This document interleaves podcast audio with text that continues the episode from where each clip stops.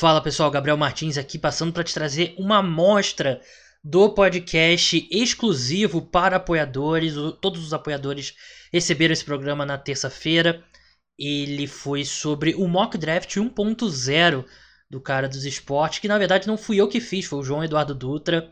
Ele que é um dos maiores especialistas em futebol americano universitário no Brasil. Ele fez o mock draft, foi ao ar na newsletter, o pessoal recebeu já na terça-feira.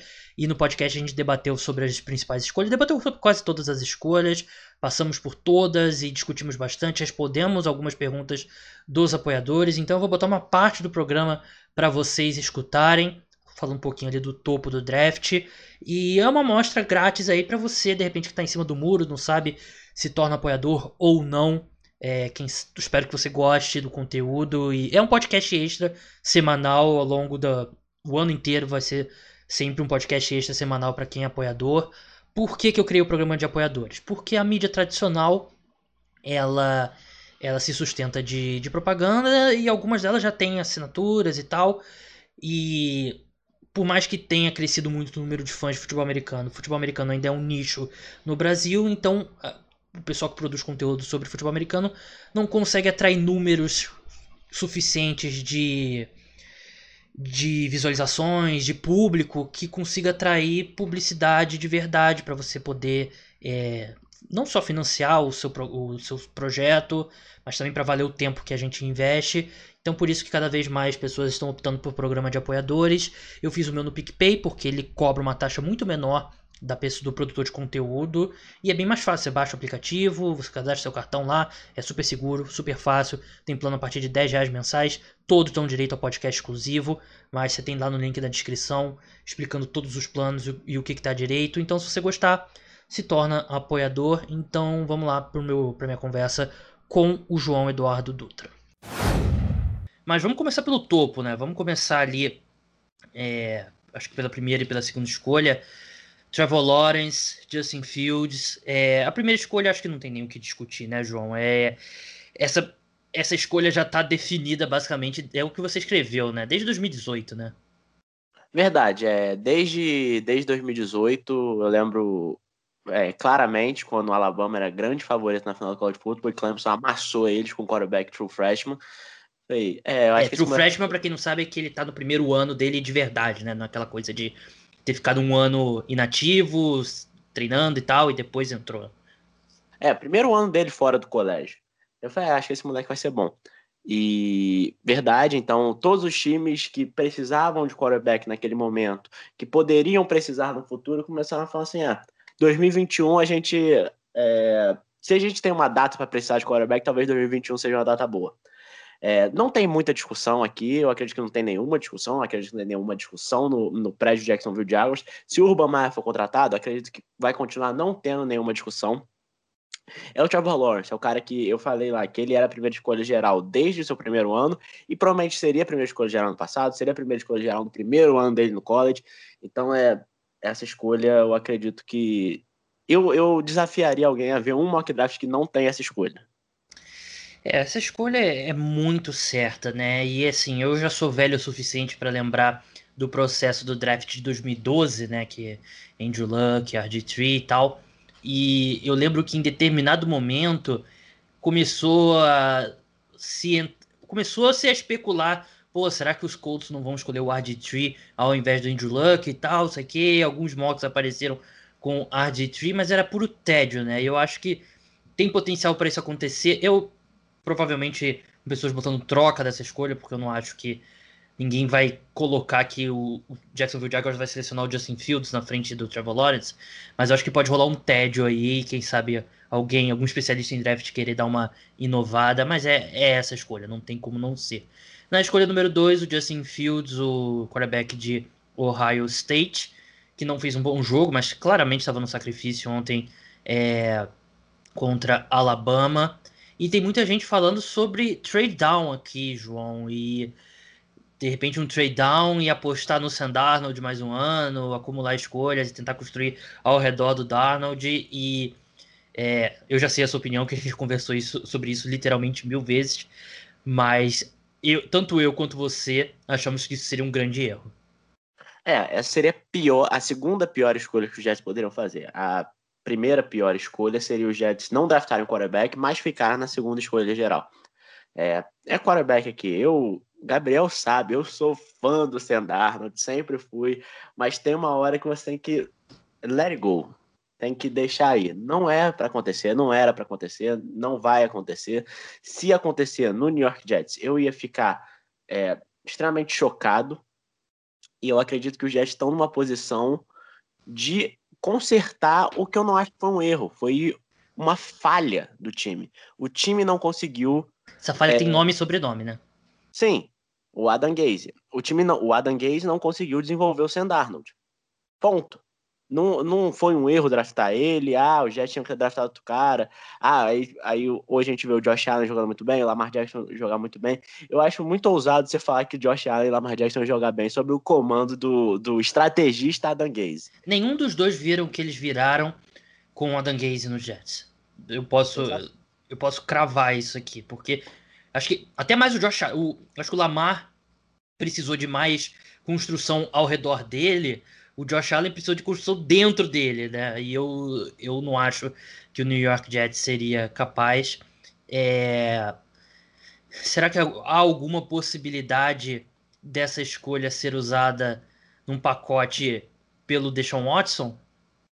Eu acredito que tem essa possibilidade, é, mas é um pacote muito grande para fazer isso e um pacote que eu acho que os Jets não vão querer fazer por um motivo que o Joe Douglas sabe que por mais que o Deshaun Watson é espetacular, e eu acho que vale a pena esse pacote, os Jets, você bota o Deshaun Watson e tira três, quatro escolhas de primeira rodada do Jet, dos Jets, esse time não é um favorito na UFC. Ainda mais Ainda. com o Doug Peterson de head coach, né? Não, não, não vai ser, pare. Não. é, para quem não sabe, né, pra pessoa não achar estranho, do Peterson demitido do Philadelphia Eagles tem sido especulado nos Jets, mas nenhum time contratou um novo head coach ainda. Pode voltar, João. Eu acho que ainda falta para esse time. O... A situação não seria muito melhor que a dos Texans, que o Deshaun Watson tá lá nesse time. Eu acredito que um pacote teria que envolver você talvez trazer o Eric Bieniemy como head coach e os indícios que estão dando parece que não vai ser isso.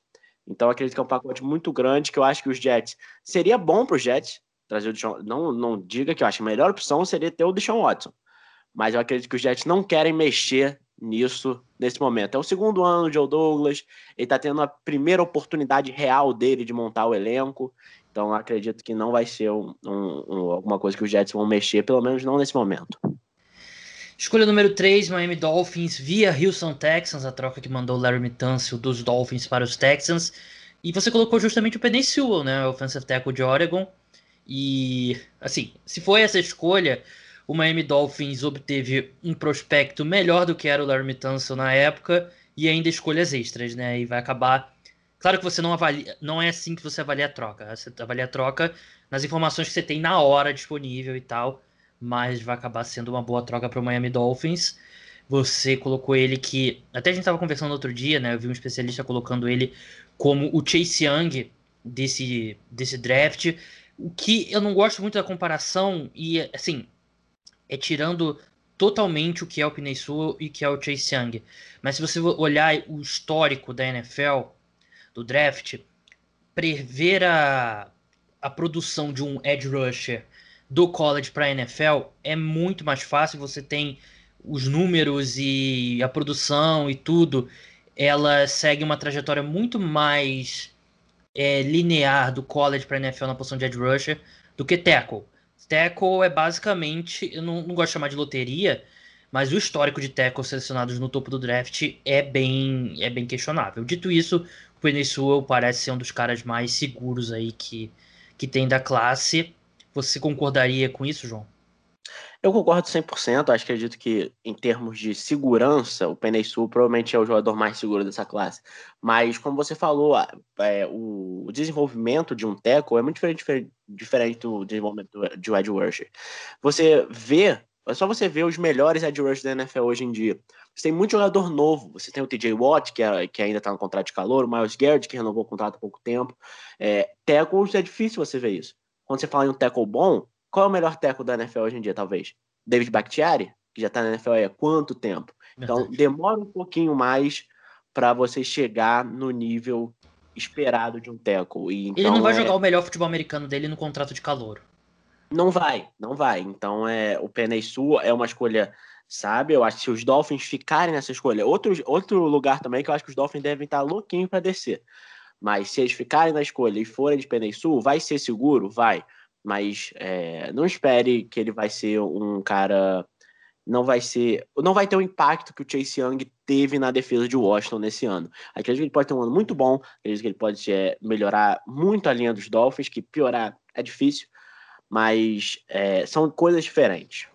É, o Christian Wirfs, ele, por exemplo, teve um ano fantástico como calouro, né? Ele, ele se não me engano, ele no, no Pro Football Focus ele foi eleito All Pro como, como right tackle, né? E primeiro que ele é right tackle, né? Não é left tackle, apesar da diferença não ser tão grande como já foi.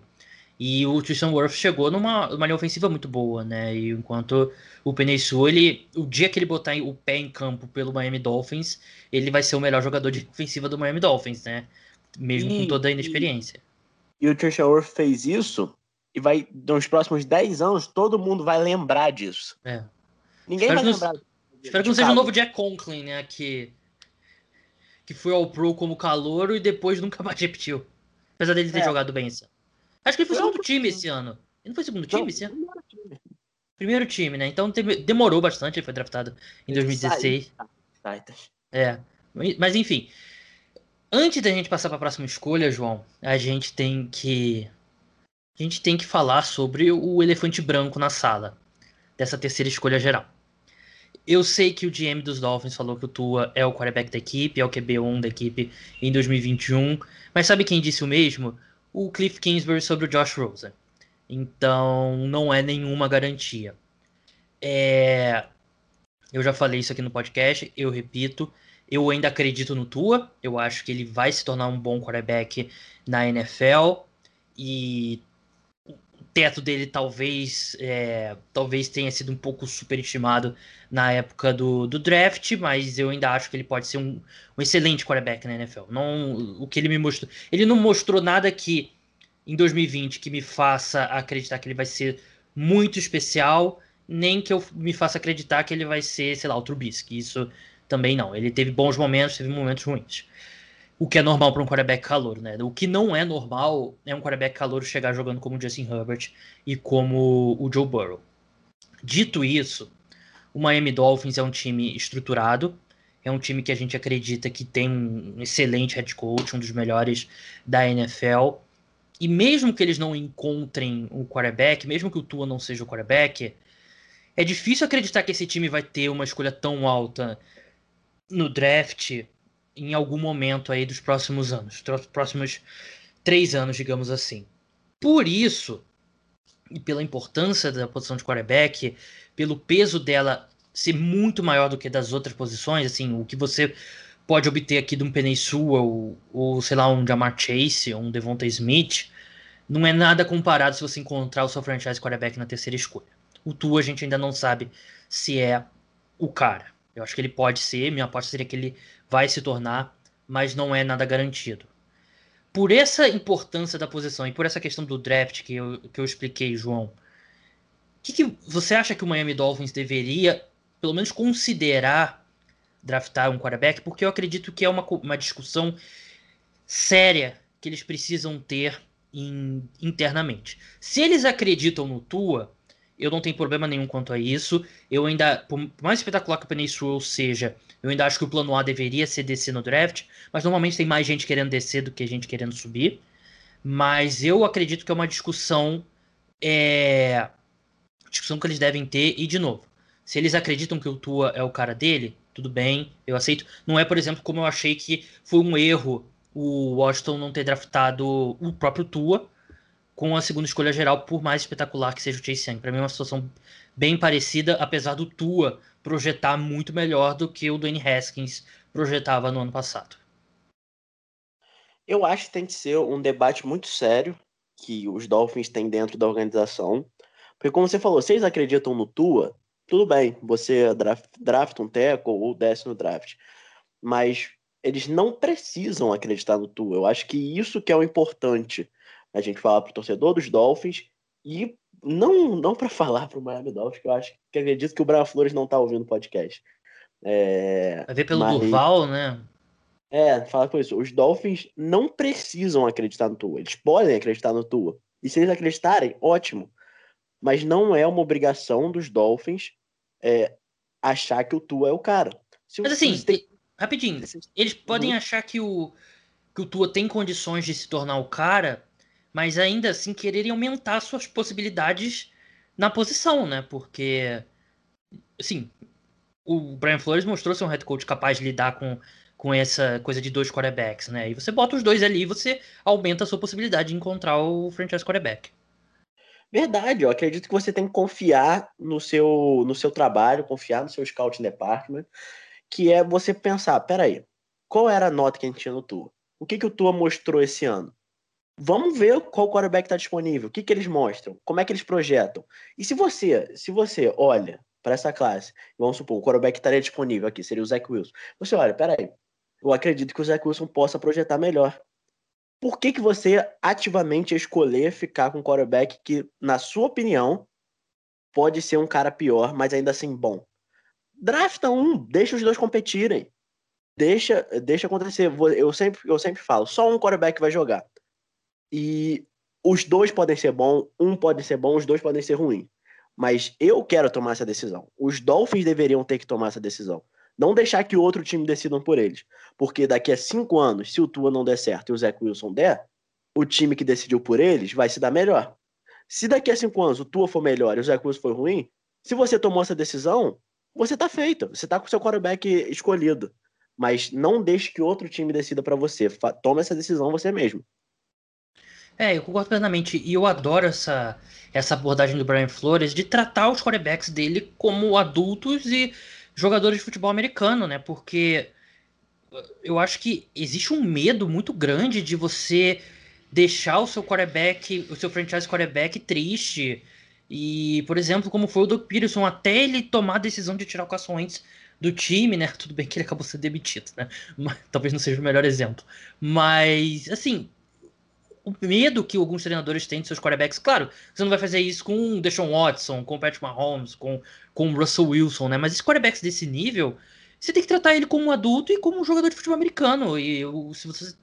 Se o Ryan Fitzpatrick vai dar uma chance melhor para eles vencerem o jogo, né? O Tua tá muito mal na partida. O Brian Flores ia lá botava o Ryan Fitzpatrick. Eu, eu gostei muito dessa abordagem. Eu acho que o quarterback tem que. Assim, o Tua tem que reconhecer que ele não tava jogando bem e que o Fitzpatrick poderia dar, ajudar o time a vencer jogos, que é o é. objetivo. E, pô, trata parece... o como adulto. Quando, quando o jeito que foi montada a narrativa, parece que o Brian Flores não queria que o Tua desse certo. Parecia que ele, ah, vamos botar o Ryan Fitzpatrick. Não, o Brian Flores queria que o Tua desse certo, mas naquele momento não estava dando. Não, e todo, mundo, todo mundo amou o Brian Flores porque ele não tancou em 2019, em 2019, né? Já tô totalmente perdido nos anos. Todo mundo amou o, o Brian Flores porque ele continuou tentando vencer jogos e eventualmente venceu jogos. E aí, quando ele faz o mesmo com a posição de quarterback, aí todo mundo começou a criticar pelo, ah, coitado do Tua. Pô, eu, eu acho isso um grande erro. Então é isso. Esse foi um trecho do podcast exclusivo para apoiadores. Então, se você quiser se tornar apoiador, tem um link na descrição com todas as informações. Ou então você busca Cara dos Esportes lá no, no PicPay e chega um e-mail para mim quando você assina e eu assim que eu vejo, normalmente eu vejo rápido, coisa de meia hora no máximo, eu te mando um e-mail pedindo as informações para te dar acesso aos conteúdos.